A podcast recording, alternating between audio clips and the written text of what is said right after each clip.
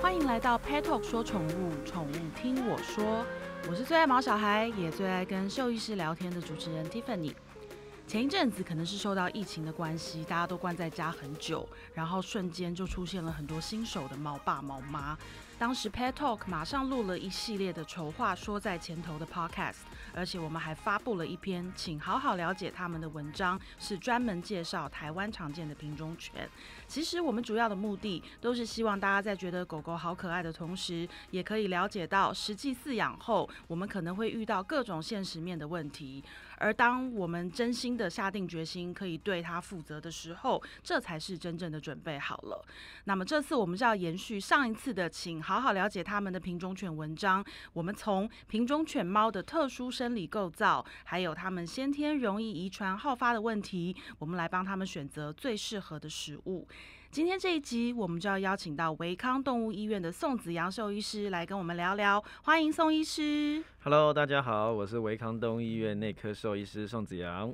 宋医师，我想请问，品种犬它们在饲养上最容易遇到的问题是什么？其实跟我我们简单想一个概念哈，就是说嗯。我们自己人常常就想哈，就是说我们提到这个优生学这件事情，就是我们希望透过一些基因的筛选，然后去嗯。避免掉一些先天容易好发的问题。嗯。那其实对于狗狗它们来说也是同样的道理，就是它们其实在有时候过度近亲繁殖的情况之下，有一些家族遗传的病史，或是一些基因带的一些隐性的疾病，是会因为这样子近亲交配的情况下被过度的繁衍出来。嗯那这些疾病被产生的情况下，其实就有可能提早的造成这些狗狗生命的结束。所以实际上我们在没有办法追根究底，就就就是说追溯到它的源头的情况之下，其实我们希望就是透过后续生活上面的一些照顾，是希望去减少这些疾病在发生或是在恶化的速度。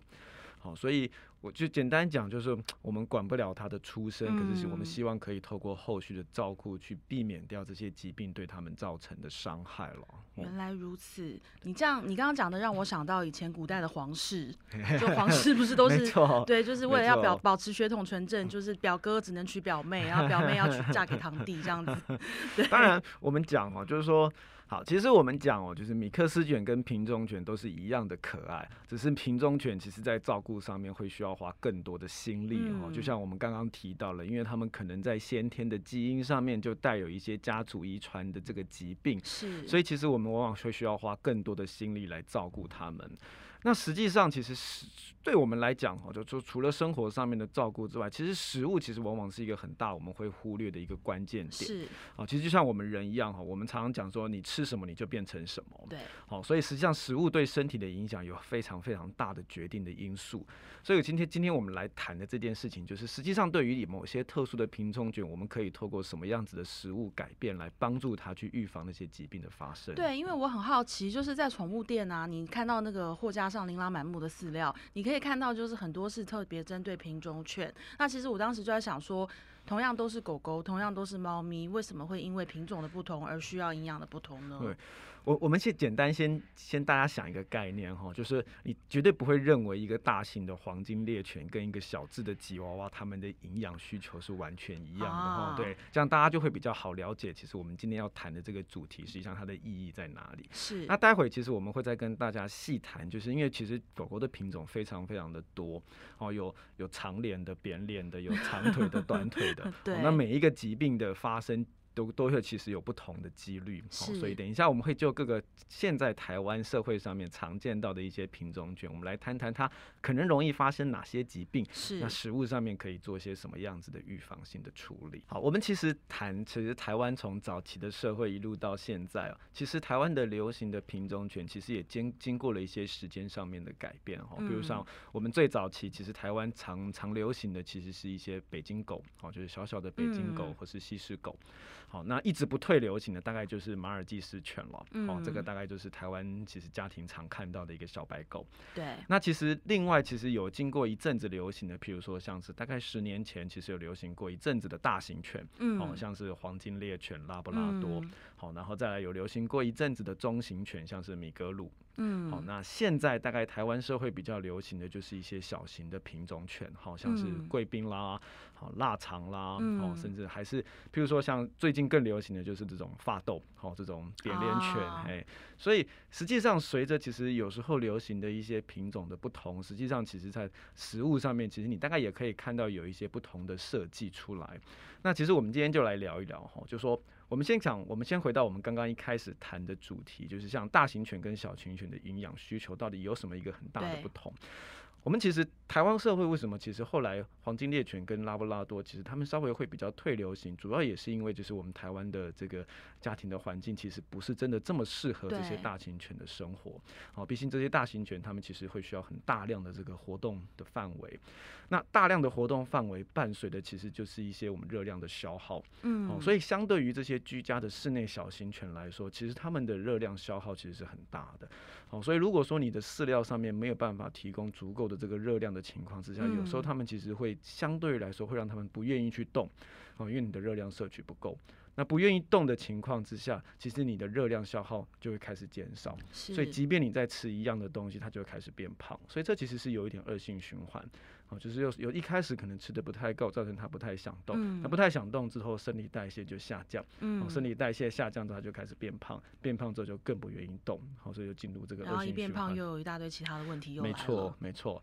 那我们现在回到一开始谈的，就是他们这个活动量大的情况之下，其实他们会需要结实的肌肉。是，那结实的肌肉，原则上他们就需要非常比较稍微高量一点点的蛋白质去帮助他们长这些肌肉。嗯，那再来就是他们的关节保养，其实相对来说会变得更重要哦。因为我想大概有养黄金猎犬或是拉布拉多的狗爸妈，大概都知道，其实他们甚至有一个专属的社团，就是这么这个髋关节的社团、嗯哦。因为他们毕竟这个品种其实很容易有一些先天髋关节上面的一些发育不良的状况。有啊，之前我的一个好朋友，他们家养了一只就是那黄金猎犬，然后有一次因为它很重很大一只，然后有一次我要把它抱起来，我说哇我超级重，我抱不起来，然后他们就说它好像四十三还是四十四公斤，我说这不是一个蔡依林的体重吗？没错可，是你想想看，一个蔡依林，她大概一百六十公分也有吧？然后那个，可是黄金猎犬，它的四肢细细的腿，要载它这么大的一个身体错，没其实错它的四只腿可想而知是很辛苦对他的的。负担其实非常重。对，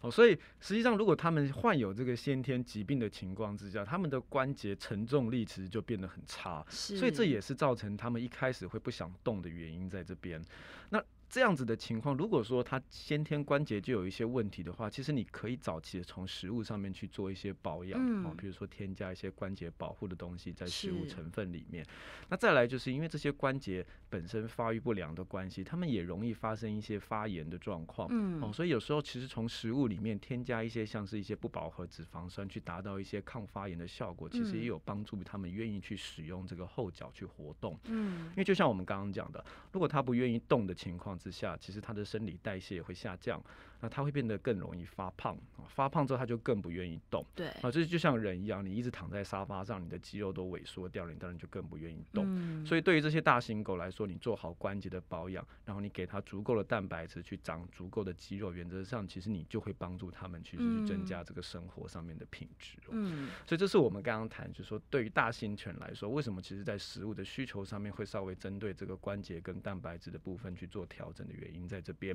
因为毕竟他们的生活形态其实是适合比较大量活动的一个生活形态。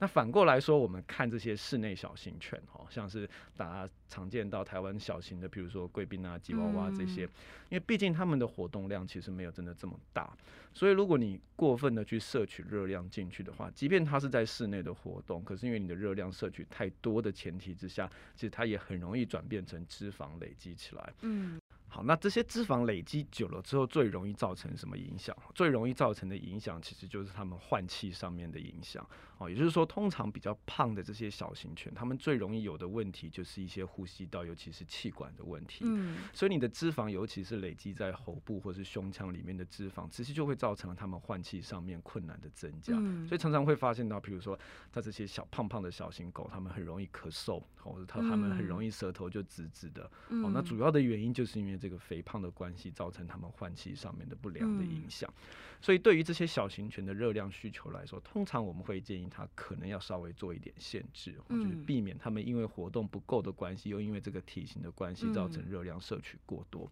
那这个其实就是我们简单从大小型狗来去做一些区分，它们的营养其实就有一些不同了。嗯，那我们现在来谈，就是说我们现在更深入去看每个品种的不同。好，譬如说，我们先拿前一阵子很流行的腊肠来说，或是说像柯基犬来说。他们这些短腿的品种，他们先天其实跟大型狗一样哈，就他们的关节发育或是他们的软骨，其实就有一些先天上面基因的缺陷，是，所以很容易他们造成一些关节或是我们说这个椎间盘的问题。那他们其实，在体重控制上面是相对于小情人来说是更严格的哦，因为你过重的体重其实往往会造成这个脊椎的负担增加。嗯，那所以他们其实在这个饲料设计上面，其实他们在这个热量热量的限制上面，其实会需要更严格一点点。那再来就是说，实际上这些短腿的品种的关节其实更容易有一些消耗的问题在。嗯哦，相对于大型犬来说，其实它们可能甚至更需要去保护它们的关节。哦，不然它们如果不动的情况之下，其实体重会更容易，因为它毕竟他们是居家犬，啊，他们不像大型狗有这么大的活动量。哦，所以如果你的热量没有好好限制，其实它又是居家的情况之下，一旦体重胖起来，其实对于这个关节跟脊椎的负担是更大的。我之前在动物医院啊，有看到那个就是有一个那个表，然后就。就是去看狗狗是不是过胖，然后看他们的腰身啊，然后跟还有实际那个可以去摸的那个 model，去看看他们的脂肪是不是堆积太多。我现在听你讲完，其实我发现不管中狗、小狗、大狗，其实他们都胖不得哎。没错，我当时你知道我看了那个表之后，我说你们干嘛要这样逼狗啊？就是我觉得那我觉得这明明看起来就很瘦啊，太瘦了。我就说每一只狗都过胖吧。如果以那个标准来讲，可是其实我现在从兽医师的角度来想的，从健康角。度来想的话，他们还真的是胖不得哎。没错，因为其实就像跟我们人很像哦，其实很多的疾病，其实你往往归咎于原因，其实都有胖这个因子在里面。是哦，就像我们刚刚提到的关节的问题、脊椎的问题、呼吸系统的问题，嗯，甚至接下来我们现在要谈的，像我们现在很流行的贵宾犬也是一样。嗯，贵宾犬大家都很知道，它两个很典型的毛病，就是第一个就是挑食，是，然后第二个就是皮肤很不好。那胖胖的狗，其实就是说体型变胖这件事情，对于贵宾的皮肤来说，也是一个恶化的因子。对哦，所以你所有的疾病其实都跟肥胖有关系。哦，所以那因为不同的狗或是不同品种的狗，其实它们在热量消耗都会有不同，所以你不能等一视之，就是说大家都吃一样的东西，然后这个其实热量摄取会有很大的差别。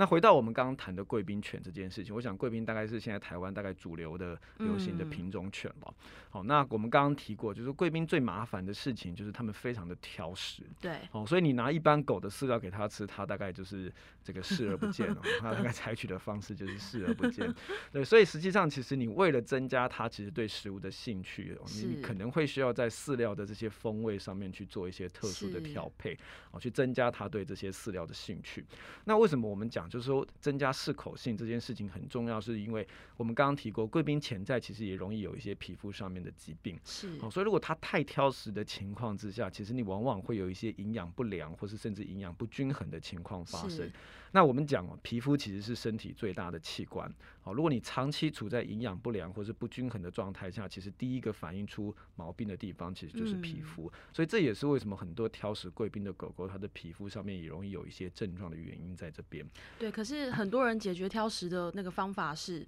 把他的饲料里面 加了很多什么牛排啊、什么鸡腿啊这种东西，相对来说就会变得更不均衡，问题会更多。没错，对啊，我我承认我是那个人，对，对，这是这是非常不好的事情，大家不要学，我已经在戒这件事了。哦，所以因为贵宾老实说，其实他们非常的聪明啊，只是他们都把聪明用在不对的地方，就像他们都把聪明用在挑食的地方，是因为他知道他跟你闹脾气，其实最后。输的都是你哦，所以你都会生出就是他想吃的东西，就是慈母多败儿的意思。没错，哦，所以我们刚刚讲，就是对于贵宾的饲料来说，我说你可能除了需要增加这个适口性之外，另外你可能就会需要添加一些相对对于皮肤有额外帮助的东西，像是我们刚刚提的这些多元不饱和脂肪酸的添加。那实际上你就可以达到一些皮肤疾病预防的效果。这个其实像我们刚刚提过，从一路从大型犬，然后到我们刚刚提的腊肠，甚至到最后的贵宾，其实。你大家大家都可以发现，就是说，其实对于不同的品种，它们不同容易发生的疾病，其实你从食物上面的改变，其实都可以达到一些简单预防的效果。对，啊，当然这还是不不能说，如果说他今天真的已经有一些疾病发生的时候，当然你不能只是希望借由食物就可以治疗了。好、你嗯最终如果真的有一些严重的状况，你还是需要医生借由一些药物去做做改善。哎、那像呃，以如果要讲，我们刚刚没有讲到中型犬嘛？如果要讲到中型犬的话，我我觉得那个代表肯定说它不会有人有异议的，就是柴犬，因为我发现台湾好多好多的柴犬哦、没错，其实柴犬我们大家知道，就是它其实是从这个日本过来的。那我们想哈，日本的气候其实是非常凉爽、干燥的，所以这是为什么其实他们柴犬在那个国家其实生活的非常开心，尤其是他们冬天其实是会下雪的。所以对于柴犬来说，它们其实是一个三层毛的结构，哦，就它们有一个底毛当做一个保护效果，然后有一些中层毛跟这个我们说表层毛当做这个空气的交换。是，可是其实在于台湾的气候来说，其实对他们其实不是这么友善，尤其是台湾的这个夏天，因为很潮湿闷热的关系，所以柴犬在台湾常常面临到的问题，主人常常会提到两件事情。第一个就是他们觉得他们的落落毛量很大，嗯。落毛量很大的意思就是因为台湾其实是一个就是有点像是副热带或是热带的国家，嗯，所以这个阳光其实是非常强烈的，所以对于嗯柴犬来说，它其实一年四季都在换毛。嗯那这样子的前提之下，又因为台湾的气候的关系，所以柴犬往往容易看到的问题就是皮肤上面的疾病。嗯所以避免这件事情的情况，其实你对于皮肤的照护相对来说非常重要。嗯，那这也是为什么，其实你有时候针对这个柴犬的饲料，其实可以做一些皮肤的加强的保护，其实可嗯以增加它实际上皮肤发生疾病的机会。那你的皮肤够健康的情况之下，相对来说落毛量可能就有机会改善哦。这这嗯个落毛量其实对于很多柴犬的家长来说，往往是一个很大的问题哦。嗯对。哦，所以我们刚刚提到像这些一路从大型犬、小型犬，还有包括最近也比较流行的这个柴犬的中型犬来说，其实大家都可以发现，就是饲料其实对于一些疾病都有一些预防的效果。那另外，我们刚刚甚至有一点，嗯我们刚刚有一点漏掉，就是之前台湾有一阵子很流行的雪纳瑞对，哦，我们常常讲就是雪纳瑞其实是兽医师的好朋友。太多问题了。我曾经养过十二年，我有非常非常那个 那个明显的感受。没错，其实雪纳瑞其实是我们讲兽医师，我们都我们兽医师常常开玩笑说，养雪纳瑞主人主人是最勇敢的主人，哦因为雪纳瑞从外到内啊，从上到下都是病哦，就是我们现在讲，其实从外的皮肤哦到内部的我们说这个泌尿系统，然后从上到下一路从这个我们说的这个胃部哦这个消化道的部分，嗯一路到它最后的这个关节的部分，其实都是容易有疾病的一个品种。嗯那对于雪纳瑞这个品种来说，其实往往最麻烦的一件事情，他们先天就有一些高血脂的这个这个嗯基因在，所以很多的雪纳瑞，即便他都没有什么不舒服的症状，可是你会看到，我们把这个血抽出来之后去做一些分析，它里面的血脂量都非常非常的高。那这也是为什么他们很容易有一些消化道疾病的原因在这边。那对于这件事情，其实它的饲料其实就跟一般的狗其实会需要非常的不一样，是哦因为我们毕竟我们一般的饲料其实是对于一般的品种去做设计的，可是对于这种先天就高血脂的动物来说，其实我们是比较希望它们可以服用一些低脂的饲料，哦，就嗯是这些低脂的饲料对于它的肠胃道来说，跟它的消化系统来说是比较有一些保护的效果。是，所以它的饲料绝对就需要特别的去做设计。那再来就是我们大家都知道，雪纳瑞是一个非常容易长结石的品种，哦，嗯。就是不论是肾脏的结石、膀胱的结石，它们都是非常容易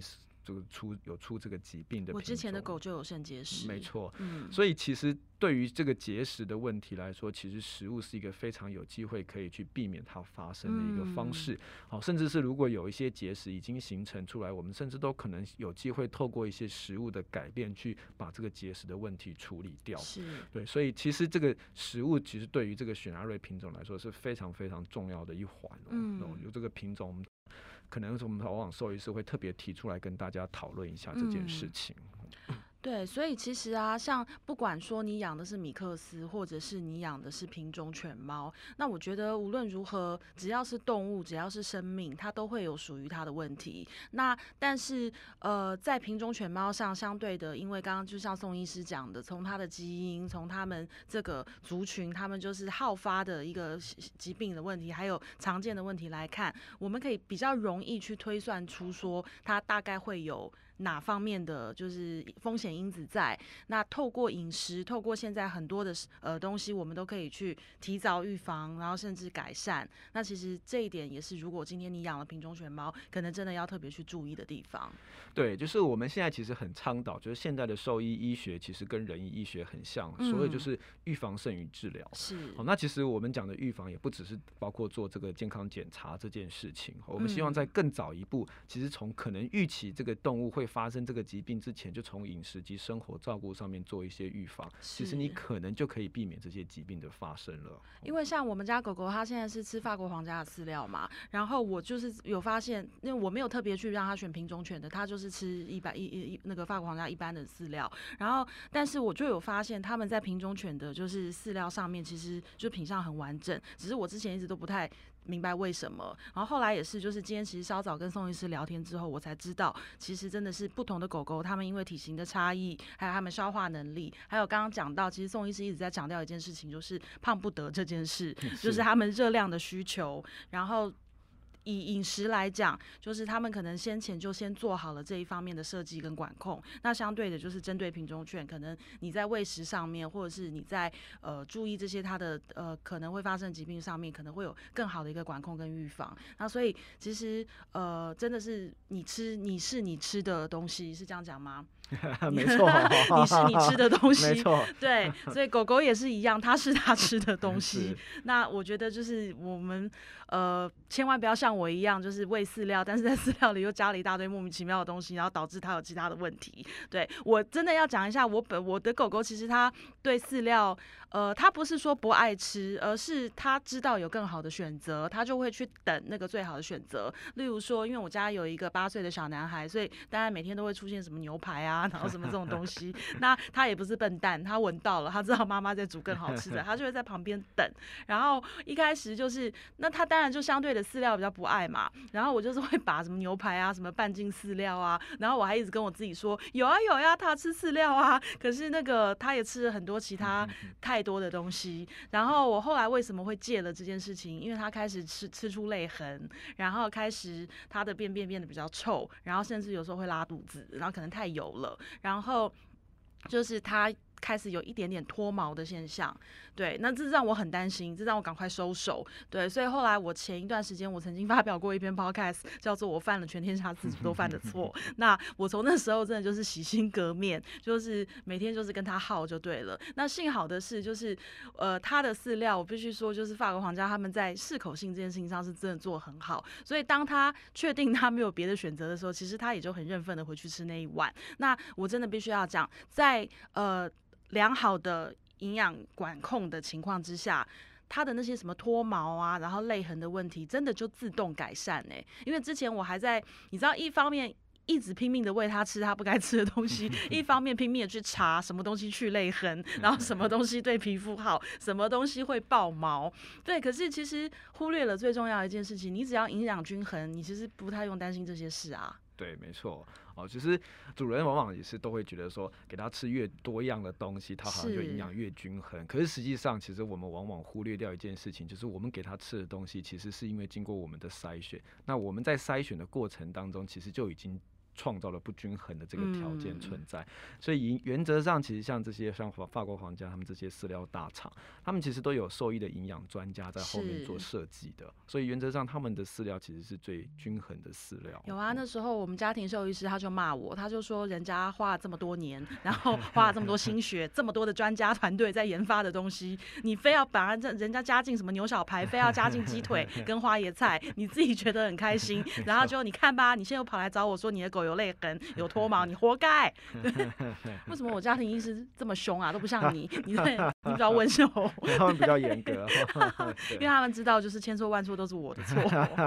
对，所以其实呃，我们今天这一集主要是在讲说品种犬，那有很多因为他们先天基因的关系，会有一些可比较有可能高风险发生的问题。那事实上，透过我们日常的照顾，然后多加注意，然后好好的管理饮食，其实这些问题或许都是可以。以避免的，对不对？没错，没错。嗯，那当然，如果你家养的是米克斯，你不要说好，那我养米克斯我就没事了，也不是啊，因为从年纪、体重，然后他的生活形态、环境，他都还是会有可能有他的问题。没错，就是说，实际上米克斯其实它也是从各个品种就是混种出来的，它可能还是有某一些几个品种容易发生的问题的。比如说，你可能是如果运气很不好，你刚好就是贵宾混到雪纳瑞，哇，那你这下糟糕了，对，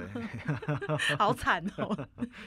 对，好啦，其实就是我觉得你今天要养动物，你必须就是要付出很多很多的用心，然后跟做很多功课。那这也是我们 Pet Talk 一直希望传递给饲主的一个观念，就是我们为什么要邀请这么多兽医师，然后跟大家一级一级的去探讨各种问题。真正希望的还是让。呃，大家都有正确饲养观念，然后跟很多东西我们先了解，也许都可以先避免跟解决。就好像我十几年前养了一只雪纳瑞，那后来真的也像宋医师讲的，他的的确确是兽医师的好朋友。我也因为他跟很多兽医师变成好朋友，因为他看兽医看的太频繁了，从皮肤的问题到他肾结石，然后到他后来身上又又长了很多很多的奇奇怪怪的东西，然后最后他是急性胰脏炎走掉的。那其实，在养它的那些年，其实我常常都很后悔，我为什么现在做 pet talk？有时候真的我是觉得我带着一个赎罪的心情，因为只能说当年我真的也不懂，因为那个时候的网络搜，不管网络搜寻资讯的呃方式，或者是说呃资讯管道，其实都没有现在这么多。那因为不懂，你照自己的方式去喂它、去养它，那真的其实有时候不是最理最理想的状态。我常常觉得，如果我在那时候就有这些知知识，真的也许我当时的雪纳瑞狗狗它可以真的活久一点。或或者是他的生活品质会好一点，至少不会这么辛苦。对，所以好吧，我要去哭了。没有，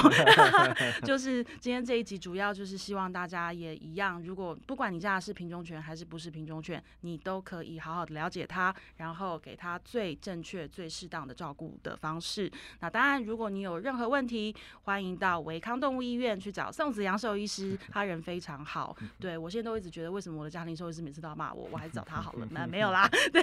对，宋医师人非常好，然后他也很专业，他会很耐心的回答你各种。种问题，那一样提醒大家，好好的吃，就是病从口入，没错，就是从呃饮食方面好好的为他筛选，然后不要给他乱吃哈，对，不要像我一样哈。对，我们常常是有时候在门诊的主人来说，哎，他今天拉肚子了，然后问问问到最后才他才不小小声的说，好了，我给他吃了什么东西，对我给他吃了一包肉干，然后他拉肚子，对，谁的错？你的错啊。好，今天非常谢谢宋。医师也希望大家这一集都有很多收获。那么下周二同一时间我们再见喽，拜拜，拜拜。